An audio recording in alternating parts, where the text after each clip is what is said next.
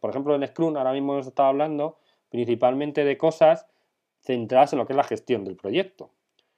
Pero hay una parte muy importante que, por lo menos en mi experiencia, los equipos muchas veces suelen obviar o muchas empresas no tienen muy en cuenta y es la parte técnica. Un proyecto, cualquier proyecto de software, pero concretamente más aún un proyecto ágil, necesita de mucho rigor y mucha robustez en lo que es la parte técnica. Hablo de la parte cercana a lo que es la implementación o la codificación o la gestión más de nivel técnico cercano a la programación. Esto tenerlo presente porque yo podría aseguraros que por muy implementado que tengáis un ciclo de vida de gestión de un proyecto iterativo ágil, con una metodología como puede ser Scrum, como eso no esté a su vez soportado en, muy, en buenas y robustas prácticas técnicas, al final el proyecto no acaba siendo capaz de mantener ese ritmo de sprint cada cuatro semanas o cada tres. Y como hemos comentado en algún momento a lo largo de la presentación, lo que acaba sucediendo es que el no hacer los proyectos del todo bien, el producto no acaba estando bien, acaba teniendo problemas de calidad que se van arrastrando y acaban haciendo que llegado un sprint me pase más tiempo arreglando cosas que no estaban bien hechas que introduciendo nueva funcionalidad, con lo cual todo esto que estamos comentando se viene abajo.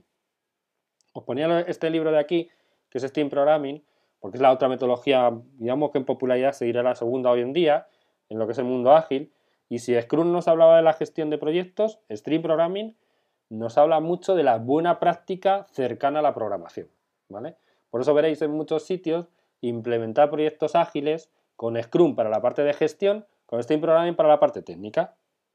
Entonces, al, estilo de una metodología ágil, como todas las que hemos estado comentando, Stream Programming tampoco es una metodología detallada, más bien es un compendio de buenas prácticas, que me habla de buenas prácticas típicas que normalmente yo debería tener en cuenta cuando hago un proyecto ágil.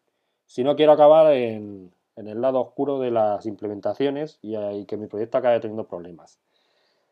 Estas prácticas que, que, viene, que habla Stream Programming y que en cualquier otro, que muchos otros libros también se hablan relacionados con la agilidad, tened en cuenta que no son solo buenas prácticas de agilidad. Yo diría que deberían de, ser buenas prácticas de sentido común en cualquier desarrollo de software.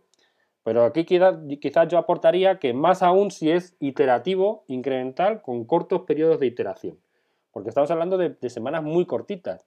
Y en esas semanas cortitas, como os comentaba, una de las claves de la velocidad es que esté todo bien implementado. Hay un montón de buenas prácticas de carácter técnico, como la refactorización, los test unitarios y demás. Y ahora os voy a comentar algunas de las que para mí, de entre, muchas tantas, y os animo a leeros el libro de Steam Programming o libros relacionados, creo que son las más fundamentales a tener en cuenta. Y una de ellas es la refactorización, ¿vale? De todo ese conjunto que hemos estado viendo. Todas son importantes, pero voy a señalaros, por razones obvias de tiempo, cuáles las que son, en mi opinión, las que sobre todo no debéis olvidar. Una de ellas, como os comentaba, es la refactorización. O sea, el concepto de refactorización en ingeniería del software, previo o, no estrictamente relacionado con la agilidad, ¿vale? Pero sí que es eh, muy obligatorio cuando el proyecto es ágil. Ese concepto de refactorización es hacer una mejora en el código, normalmente en el código, aunque hay refactorizaciones de diseño y de muchas otras cosas más, pero principalmente en el código, hacer una mejora perfectiva, un mantenimiento perfectivo. Es decir, que yo tenía un software que funciona, hace lo que tiene que hacer, pero yo sé que no lo está haciendo con la mayor calidad posible. Que no lo haga con la mayor calidad posible que puede ser. Pues imaginad que tiene mucho copy-paste, o yo estoy observando que la complejidad ciclomática es muy alta, o yo sé que esa clase tiene 2.000 líneas de código, con lo cual me dice que no está muy bien cohesionada y puedo tener un problema de diseño, etc.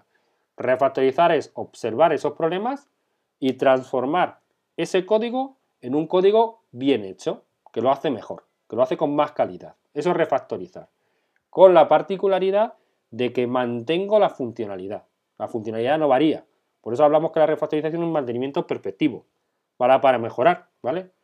Esto es muy importante porque, claro, al hacer iteraciones rápido, como yo voy haciendo sprint rápido, puede ser que muchas veces alguna cosa no la haga del todo bien, quizá porque no la había prevé, porque la puedo detectar un tiempo después o cuando implemento una nueva cosa y rápidamente tengo que estar preparado para arreglar o mejorar eso. Porque si no lo mejoro y voy metiendo cositas que no están del todo bien, el conjunto de cosas que no están bien se hace tan grande que llega un momento que me va a frenar la velocidad. Por eso la refactorización es un elemento muy importante de carácter más técnico, como se estaba comentando, fundamental en un proyecto ágil. Otro elemento fundamental son las pruebas unitarias. Las pruebas unitarias son fundamentales, entre otras, por muchas razones, pero son fundamentales entre otras cosas, si yo quiero refactorizar. Digamos que la teoría, la buena práctica o las buenas maneras de trabajar dicen que nunca deberíais refactorizar si no hacéis pruebas unitarias. Y esto es obvio. Claro, imaginad que yo tengo un trozo de código que funciona bien. Funciona bien en lo que, es, en lo que refiere a funcionalidad. hace lo que tiene que hacer.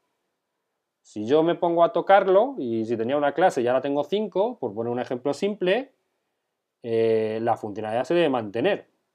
Al tener cinco clases entiendo que he mejorado el diseño, por tanto he mejorado el código. ¿Y qué es lo que me asegura a mí que el caso primero, que no estaba con mucha calidad de software, funcionalmente hace lo mismo que el caso segundo, que son cinco clases más, que lo hacen mejor en cuanto a calidad de software, que se mantiene esa funcionalidad, que yo ejecute las pruebas. Si yo ejecuto las pruebas y pasan en el caso 1, esas mismas pruebas deben de pasar en el caso 2. Entonces yo teniendo pruebas, lo que hago es un testing regresivo y aseguro que cuando estaba mejorando el código no me he cargado la funcionalidad, porque si no puedo tener un problema, ¿no? Si estaba mejorando la calidad de software, pero me cargo la funcionalidad, pues puede ser que se eche un pase atrás, ¿vale? Fijaos, y por eso resalto estas prácticas de muchas que hay, que además sabemos que la refactorización implica, como os pongo aquí, pruebas unitarias, no puedo hacer refactorización si no tengo pruebas unitarias, y eso me acaba llevando a tener diseños de calidad. Porque veréis, o seguramente, o quizá lo conozcáis o lo hayáis experimentado, que normalmente no soy capaz de hacer pruebas unitarias en un periodo razonable de tiempo si no tengo buenos diseños. Cuando yo tengo diseños muy acoplados, con clases concretas que dependen de clases concretas, normalmente cuando yo intento hacer pruebas unitarias, si el diseño está muy acoplado y es muy rígido, hacer una prueba unitaria se acaba convirtiendo en una prueba de integración. Y hacer una prueba de la clase A me implica tener que levantar un objeto de la clase B, que al final me lleva un objeto de la clase C, que al final me lleva un objeto que al final acaba en una tabla, que al final me hace levantar la base de datos. Para evitar eso, eso se evita si yo tengo un buen diseño. Si tengo principios como el de inversión de la dependencia, si en las clases concretas siempre pasan a través de clases abstractas, si tengo eh, indirecciones entre las clases, si tengo un buen diseño. Por eso muchos equipos eh, cuando hablas con ellos te dicen que no pueden hacer pruebas unitarias. Me ha pasado muchas veces que vas a sitios o vas a algún proyecto que no ha tenido mucho éxito con la agilidad o tiene muchos problemas o no es capaz de implantarlo y te dicen que uno de los problemas es que no refactorizan porque tienen miedo de romper el código, tienen miedo de romper el código porque no hacen pruebas unitarias y no hacen pruebas unitarias porque cada prueba unitaria le lleva 5 días. Y eso es un problema de diseño, porque si una prueba unitaria te lleva 5 días es porque no tiene lo suficientemente bien hecho el diseño como para que una prueba la puedas hacer en 5 horas, en 5 minutos o en una hora y media.